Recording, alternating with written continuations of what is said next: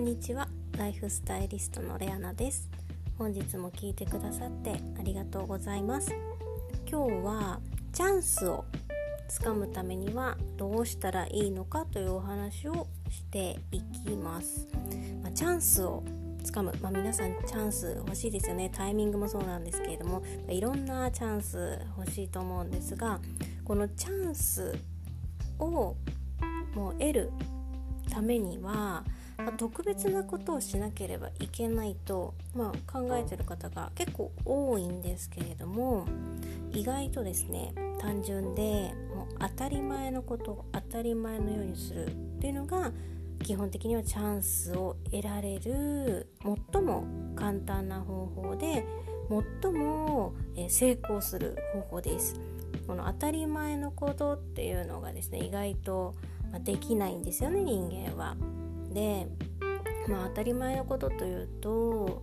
まあ本当にシンプルで一日一日を大切に過ごす、まあ、人間にとってというか、まあ、私たちは24時間という、まあ、どんな人にも平等の平等に与えられた時間がありますよね。24時間はどんな人でも24時間しかないんですけれどもこの1日の24時間を丁寧に生きる丁寧に過ごすということが、まあ、チャンスをつかむためには大切なんですね。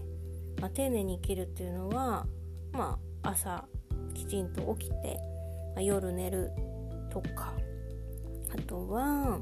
あ、食事もそうですね不節制しないとか、まあ、ジャンキーなものばっかり食べないとかあとはまあ人の関係であれば、まあ、親切にするあとは仕事に対して、まあ、文句ばっかり言わないとか与えられた仕事はきちんとやりこなすとかあとはそうですね本当に当たり前のことなんですけれども、まあ、習慣と言っても過言ではないんですが、まあ、この習慣ですねちゃんと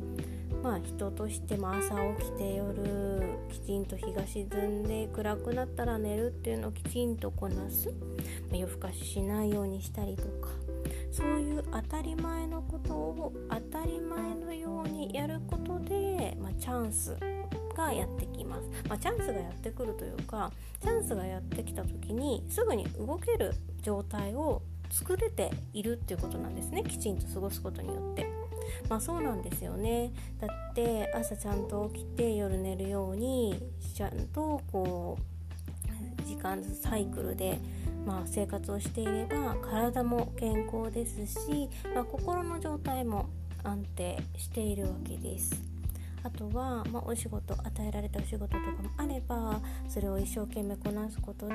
きちんと、まあ、周りの人が見ていたりもちろん結果が出てくれば後々につながったり、まあ、それがまたチャンスを呼んできたり。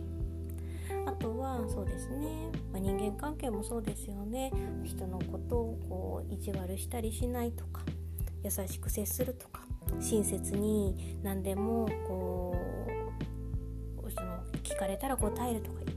そういう本当に当たり前のことをする。これがやっぱり大切になってきます。で人間どうしても不節制をしたりとかっていうのはまああるんですよね。夜更かししたりとかまだお休みの前とかたまにこう夜更かしをしてしまったりっていうこともあると思うんですけれども、特に問題はないと思うんですけれどもそれが、まあ、しょっちゅうそういう風にやってしまうとやはり、まあ、体内時計崩れてきますしやっぱりバランスも崩れてくるんですよね。でまあ夜型の人間になるとですねやはり、ま、細胞もそうなんですけれども思考もあのきちんとした判断ができなくなるんですね。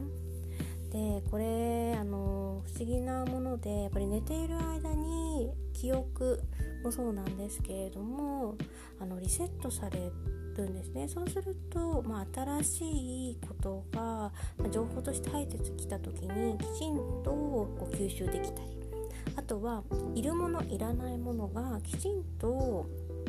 こう判断できるようになるのも